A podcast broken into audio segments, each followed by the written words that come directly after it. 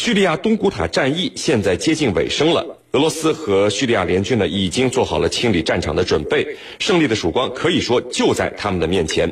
可是呢，就在这个时候，美国方面又传来不和谐的声音，说叙利亚政府军对东古塔使用了化学武器。那么，东古塔呃战役是否会发生变化呢？美军真的要准备出手了吗？我们一起来关注。呃，袁教授，我们看到这个东古塔战役在刚刚开打的时候，十万叙利亚政府军被六千叛军通过像这个地道战的方式啊，打了一个措手不及。但是很快呢，在这个俄罗斯的帮助之下，叙利亚政府军调整了战略，不再贪图快速占领这个叛军的阵地，也不再发动这个大规模装甲部队的冲锋，而是把部队分成了十个人左右的小分队，每一个分队都有一到两辆坦克协同作战，有的时候甚至就是啊开一个推土机在步兵的前面相互掩护，共进共退。那么现在叙利亚政府军方面已经宣布收复首都大马士革东郊。东古塔地区超过百分之七十的土地了。目前的战况，您觉得东古塔的反政府武装有没有想到自己会败得如此不屑一击呢？好的，嗯，我们先要了解一下这个东古塔战役。那么东古塔呢，它是位于叙利亚首都大马士革东部的郊区，那么是叙利亚反政府军的一个重要据点。那么在这里盘踞了包括伊斯兰军、沙姆自由人组织、嗯拉赫曼军团，还有征服阵线。等叙利亚的反政府武装，呃，对大马士革的巴沙尔政权呢，呃，实际上是一个严重的威胁，所以巴沙尔政府也是不惜一切代价来，呃，要剿灭这里的反政府武装，啊，说白了就是卧榻之下岂容敌人安睡？那么对此呢，反政府武装啊也是有充分的心理准备和军事准备的，呃，所以才出现了您刚才说的十万叙利亚政府军被六千反政府武装以地道战、地雷战等游击战战法打得措手不及。那么最严重的一次，叙利亚政府军损失了一千七百多人和三十六辆坦克，居然没有攻入东古塔，而东古塔呢，呃，则自二零一二年被反政府武装占领之后呢，那么在绝对劣势兵力的条件下，呃，面对十万之众的呃叙利亚政府军的重重包围，他们居然坚守了五年，呃，而且还大量的呃歼灭了这个叙利亚政府军的人员和装备，那么这样东古塔呢，也被人们称作。这个东古塔绞肉机，那么所以呃，从战场上的表现来看呢，东古塔的反政府武装应该是可圈可点的。相反，叙利亚政府军呢，则是乏善可陈，战斗力值得怀疑。呃，东古塔反政府武装啊，也因此信心大增。那么之所以能够在这样的孤城坚守五年，也完全是源于这种能够拖住对手、战胜对手的信心和决心。呃，当然，事情总是在不断发展变化的。那么东古塔战役的变化就在于俄罗斯介入了东古塔的战事。那么在俄罗斯的帮助下，战局是发生了明显的转变。呃，从近期呃俄罗斯的动作来看呢，呃，俄罗斯人打仗我觉得还是很有套路的。你看啊，他二月二十七号，普京下令对东古塔实施这个人道主义的停火，要开辟人道主义通道，提供平民撤退。那么根据俄罗斯人的统计呢，呃，总共有一万七千名平民从东古塔撤离。那么这一万七千人当中，是不是全部是平民？我们不得而知。那么，呃，不，不管是怎么样，有很有可能有很多武装分子呢，都混入了平民的队伍，那么撤离了东古塔。因为面对强大的俄罗斯，实际上很多武装分子都是感到了绝望。那么这样一做，那么就是呃，就使得这个叙利亚军队啊，呃，面对着这个东古塔的反政府武装呢，的压力减少了很多。而且由于平民全部撤离了东古塔，所以俄罗斯又可以放开手脚，那么对东古塔实施狂轰滥炸。那么有了俄罗斯强大的空中支援，而且呢战术上也加以了指导。刚才您也说了，那么指导之后，嗯，那么叙利亚政府军的战术也有很大的变化。这样，叙利亚政府军的进攻就和以前相比啊大相径庭了。最新的消息表明，他们近期又攻占了两个村庄。那您刚才说了，已经占领了。百分之七十以上的东古塔的土地，而面对不断进攻的这个俄叙联军，呃，其实反政府武装呢，可能他的绝望会日益增强啊，石林。陈教授，那么现在最新的消息显示，占据叙利亚东古塔实力最强的这个反对派武装拉赫曼旅啊，正在和一个联合国代表团协商停火和疏散这个伤病员。从之前您看拒绝俄罗斯提出的停火协议，到现在反对派武装向联合国代表团提出协商，这个东古塔的反政府武装是不是开始产生了变化呢？嗯。东古塔的战事正在发生着微妙的变化。刚才袁老师也提到了，那么东古塔的武装组织也在发生变化。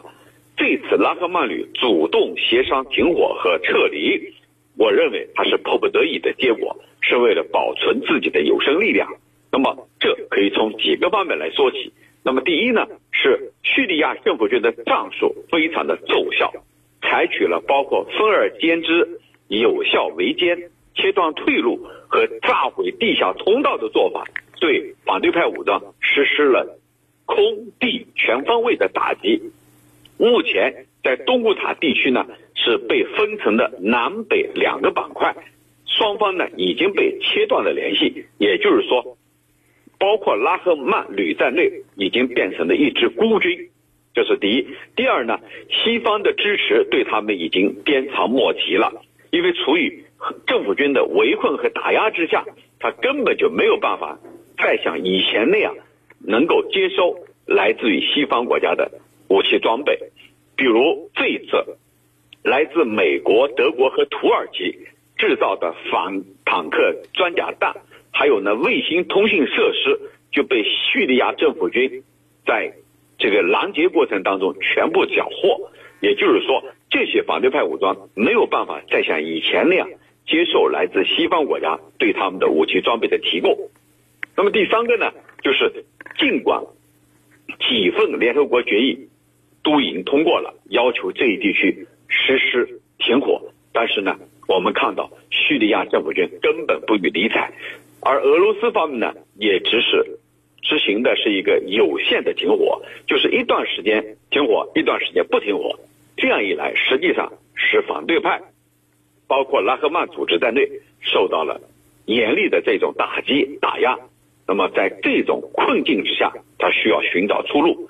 第四个因素呢，就是我们知道前几天我们节目里头也曾经做过，在这种困境之下，反对派武装之间出现了内讧。你比如努斯拉阵线。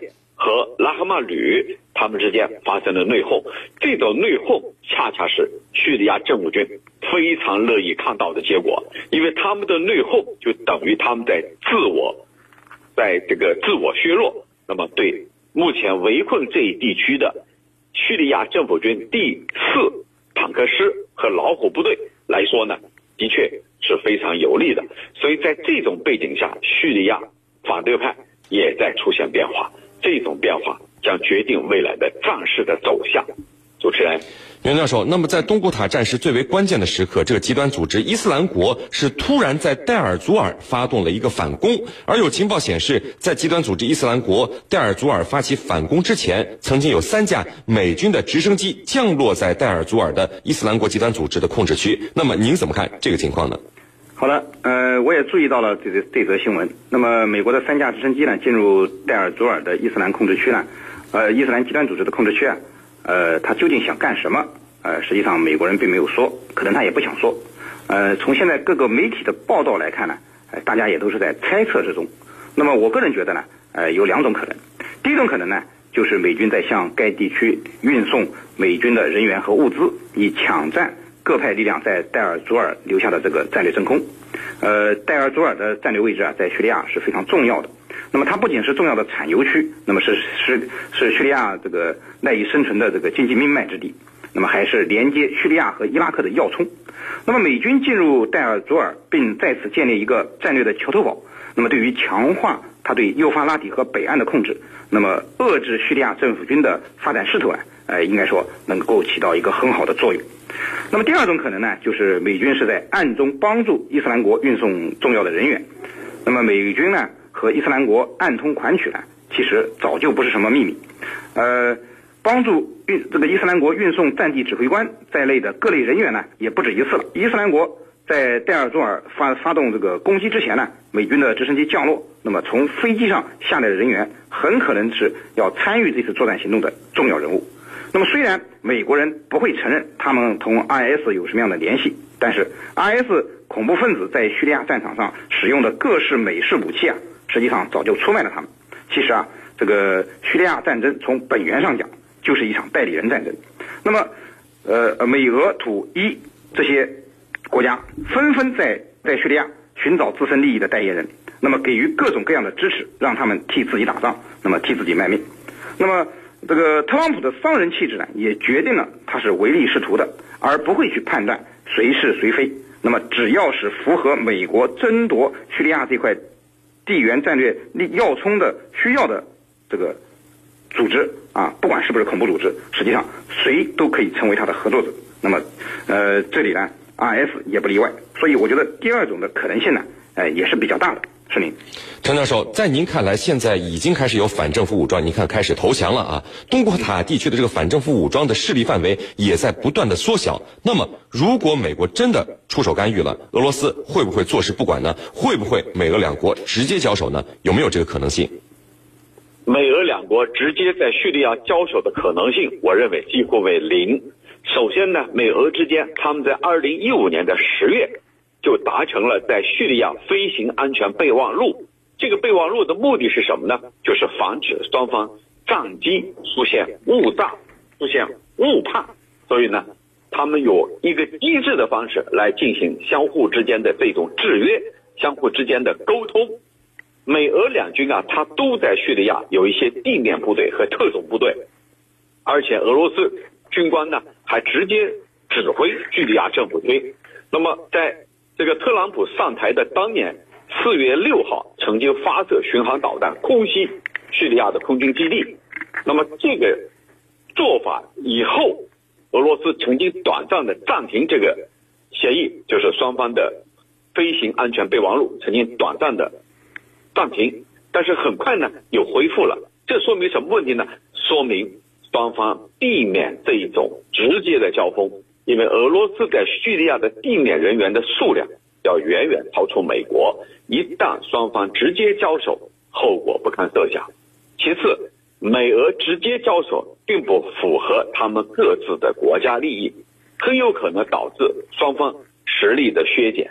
因为他们在中东地区无非就是为了自己的存在感，为了国家利益。那么，如果说直接交手，反过来。会削弱双方的实力，会不利于他们自己的国家利益。很显然，和他们介入叙利亚战事是背道而驰的。那么，目前我们看到是什么呢？双方都在各让一步，各给一个台阶，以避免直接出手。那么，对俄罗斯来说，他虽然掌控着叙利亚的局面，但是在关键时刻依然同意让反对派武装携带武器、携带他们的家眷。动用这个动用客车把他们撤离，这其实就是给美国人面子。